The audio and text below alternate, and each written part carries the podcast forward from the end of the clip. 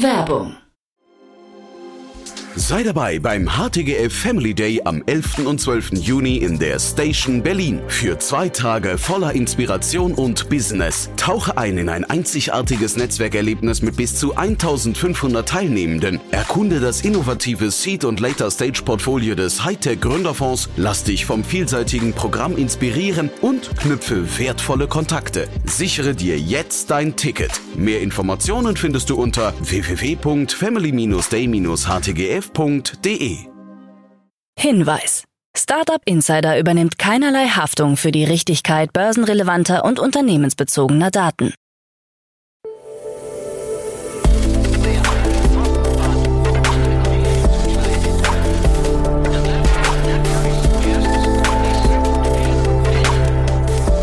Startup Insider Daily. Morgen Update. Einen wunderschönen guten Morgen und herzlich willkommen zu Startup Insider Daily in der Morgenausgabe am Donnerstag, den 23. November 2023. Ich bin Kira Burs und ich freue mich mit euch in den Tag zu starten mit diesen News. Sam Altman kehrt zurück. Startup Wachstumsfonds gestartet. Get Your Guide dämpft IPO-Pläne. Trivia übernimmt Sessions und EU-Ermittlungen gegen Delivery Hero. Tagesprogramm. Bevor wir aber näher auf die Themen eingehen, lasst uns kurz einen Blick auf das heutige Tagesprogramm werfen.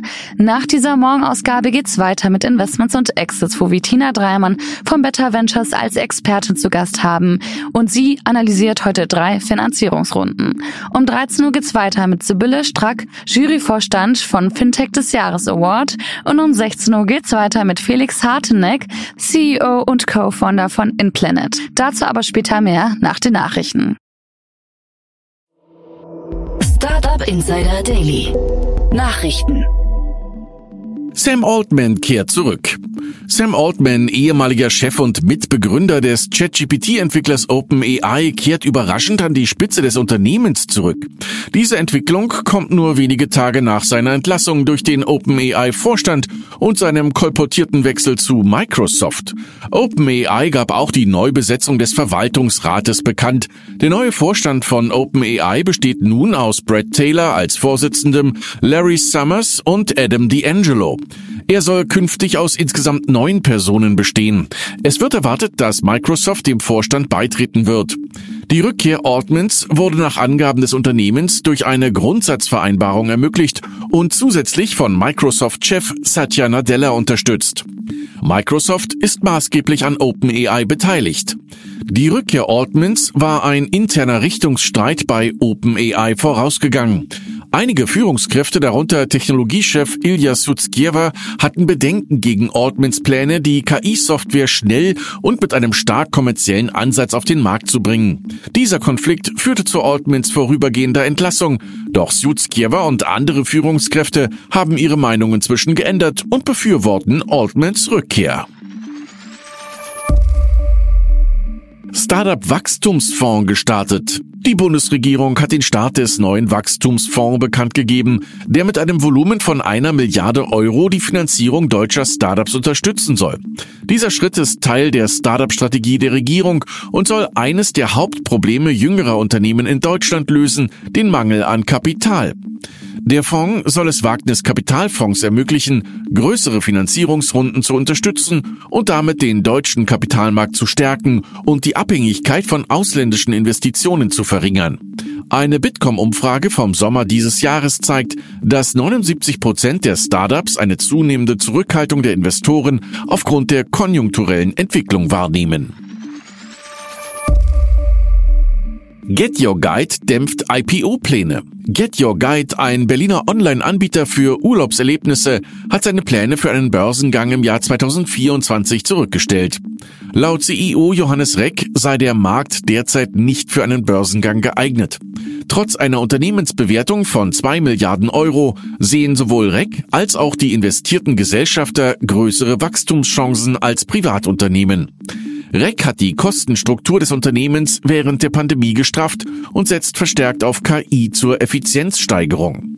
Get Your Guide wurde 2008 gegründet und bietet weltweit 100.000 Aktivitäten von 20.000 Veranstaltern an. Fintechs des Jahres gekürt. Bei der zehnten Verleihung des Fintech des Jahres wurden Preise in elf Kategorien vergeben. In der Kategorie Fintech Newcomer des Jahres gewann Bunch, das 2021 gegründet wurde und eine Seed-Finanzierung von 7,3 Millionen Euro erhielt. Nelly, ein auf den medizinischen Sektor spezialisiertes Startup, wurde vom Publikum zum Fintech Newcomer des Jahres gewählt.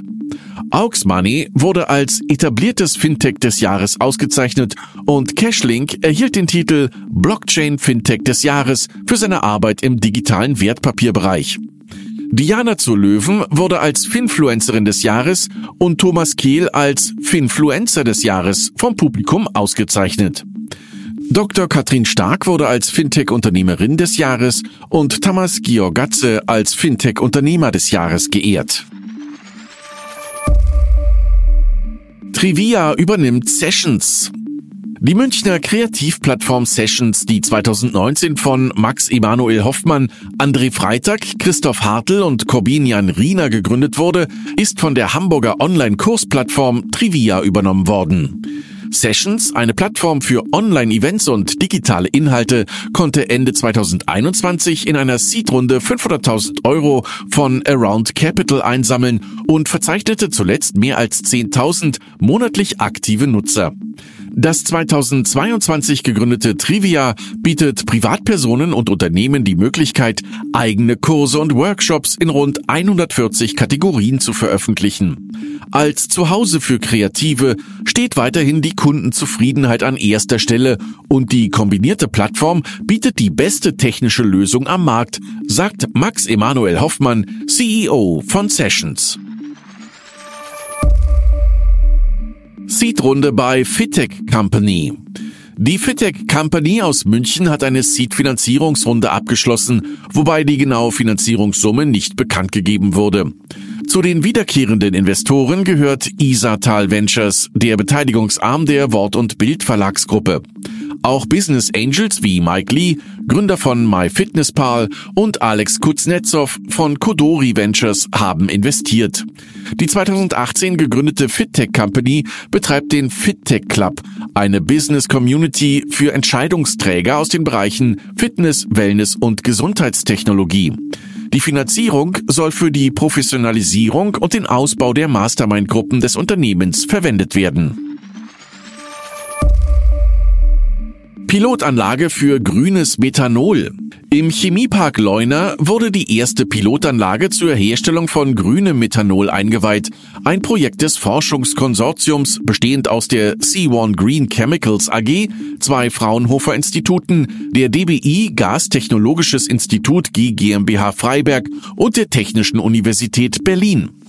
Ziel der Entwicklung ist es, eine kostengünstige Produktion von grünem Methanol zu ermöglichen, um der Containerschifffahrt eine klimaneutrale Kraftstoffalternative zu bieten. Das Projekt ist ein Meilenstein für das postfossile Zeitalter in der Schiffs- und Luftfahrt, sagte Bundesverkehrsminister Volker Wissing. Deutsche Bank gesteht Kartell ein. Die Deutsche Bank hat ihre Beteiligung an einem Kartell eingeräumt, das sie zusammen mit der niederländischen Rabobank von 2006 bis 2016 betrieben hat. Durch das Geständnis gegenüber der EU-Kommission konnte die Deutsche Bank eine Geldbuße in Höhe von fast 156 Millionen Euro vermeiden, da sie von einer Kronzeugenregelung profitierte. Die Rabobank wurde dagegen mit einer Geldbuße von 26,6 Millionen Euro belegt. Die Vorwürfe beziehen sich auf illegale Absprachen und den Austausch von Strategien im Anleihehandel. Binance akzeptiert Milliardenstrafe. Die weltgrößte Kryptobörse Binance hat in den USA Verstöße gegen Geldwäschegesetze eingeräumt und wird dafür eine Strafe von rund 4,3 Milliarden US-Dollar zahlen. Gründer und CEO Changpeng Zhao tritt zurück und muss das Unternehmen für drei Jahre verlassen. Außerdem muss er eine persönliche Strafe von 50 Millionen US-Dollar zahlen. US-Finanzministerin Janet Yellen betonte, dass Binance illegalen Akteuren, darunter Terrorgruppen und Drogenkartellen, mehr als 100.000 Transaktionen ermöglicht habe. Der Börse wird vorgeworfen, Dienstleistungen für den Iran erbracht und damit gegen US-Sanktionen verstoßen zu haben. EU-Ermittlungen gegen Delivery Hero. Die EU-Kommission hat Ermittlungen gegen den Essenslieferdienst Delivery Hero wegen des Verdachts auf Kartellverstöße eingeleitet. An den Standorten des Unternehmens in Berlin und Barcelona wurden unangekündigte Nachprüfungen durchgeführt. Delivery Hero bestätigte die Aktionen und erklärte, vollumfänglich mit den Behörden zu kooperieren. Im Fokus der Ermittlungen stehen möglicherweise verbotene Absprachen zur Marktaufteilung sowie der mutmaßliche Austausch wettbewerbsrelevanter Informationen und Absprachen über Abwerbeverbote. Die Ermittlungen stellen eine Ausweitung des bereits bestehenden Verdachts gegen das Unternehmen dar. Bereits im vergangenen Jahr hatte es ähnliche Durchsuchungen bei Delivery Hero gegeben.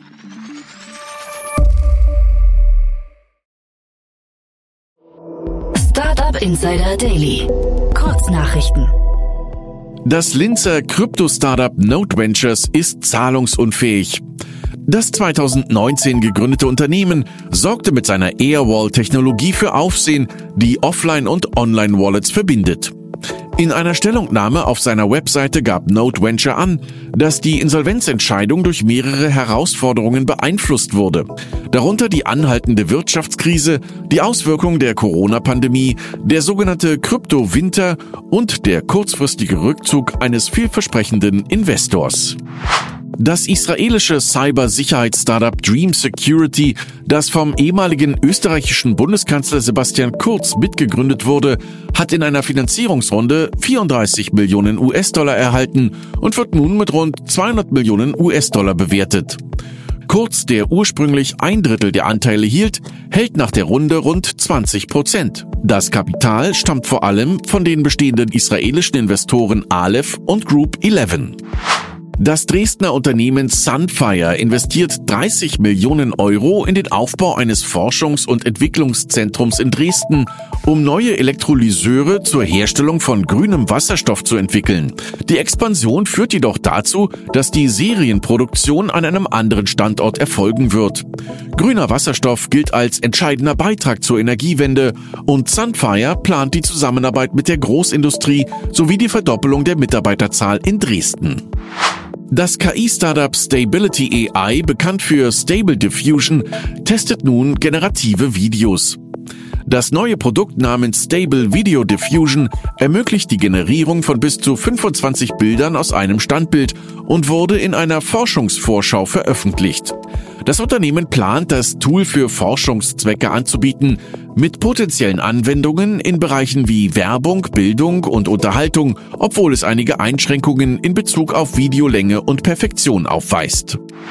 Im Rahmen des aktuellen Gerichtsverfahrens gegen Google wurde bekannt, dass das Unternehmen vor dem Start von Stadia, seiner eingestellten Cloud-Gaming-Plattform, Pläne hatte, Epic Games zu erwerben. Das Projekt mit dem Codenamen Electra sah vor, dass Google eine kontrollierende Beteiligung an Epic Games erwirbt, um den Einfluss des Spielegiganten auf Android zu beeinflussen. Die Übernahme sollte in Zusammenarbeit mit dem Epic Games Aktionär Tencent erfolgen und Fortnite war als Leitprojekt für Android vorgesehen. Und das waren die Startup Insider Daily Nachrichten für Donnerstag, den 23. November 2023. Startup Insider Daily Nachrichten. Die tägliche Auswahl an Neuigkeiten aus der Technologie- und Startup-Szene. Das waren die Nachrichten des Tages und nun geht's zu unserem Tagesprogramm für heute. In der nächsten Folge kommt wie immer die Rubrik Investments und Exits. Dort begrüßen wir heute Tina Dreimann. Sie ist Co-Founder von Better Ventures und sie wirft einen Blick auf die aktuellen Finanzierungsrunden von 42 Watt, Red Horticulture und Resistomap. Das Münchner Cleantech 42 Watt erhält eine Investition von Obi. Red Horticulture sichert sich 17 Millionen Euro in einer Series A und das finnische Startup Resistomap startet mit einer Finanzierung von 2 Millionen Euro, um eine Biosicherheit Sicherheitsintelligenzplattform zur Überwachung von Antibiotika-Resistenzen zu entwickeln. Spannende Analysen zu den drei Themen gibt's in der Podcast-Folge nach dieser Folge. In der Mittagsfolge begrüßen wir Sibylle Strack, Juryvorstand von Fintech des Jahres Award. Der Award wurde gestern zum zehnten Mal von Payment und Banking ausgerichtet und hat die vielversprechendsten Fintechs ausgezeichnet, die die deutsche Szene am meisten prägen. Mehr dazu gibt's dann um 13 Uhr. In der Nachmittagsfolge geht's weiter mit Felix Harteneck, CEO und Co-Founder von InPlanet. Das deutsch-brasilianische Unternehmen hat eine Seed-Runde in Höhe von 4,3 Millionen Euro erhalten, um der Atmosphäre Gigaton CO2 zu entziehen und gleichzeitig Böden in den Tropen zu regenerieren. Super spannend. Mehr dazu gibt's um 16 Uhr. Und das war es jetzt schon von mir, Kira Burs. Ich wünsche euch einen wunderschönen Start in den Tag und wir hören uns bald wieder.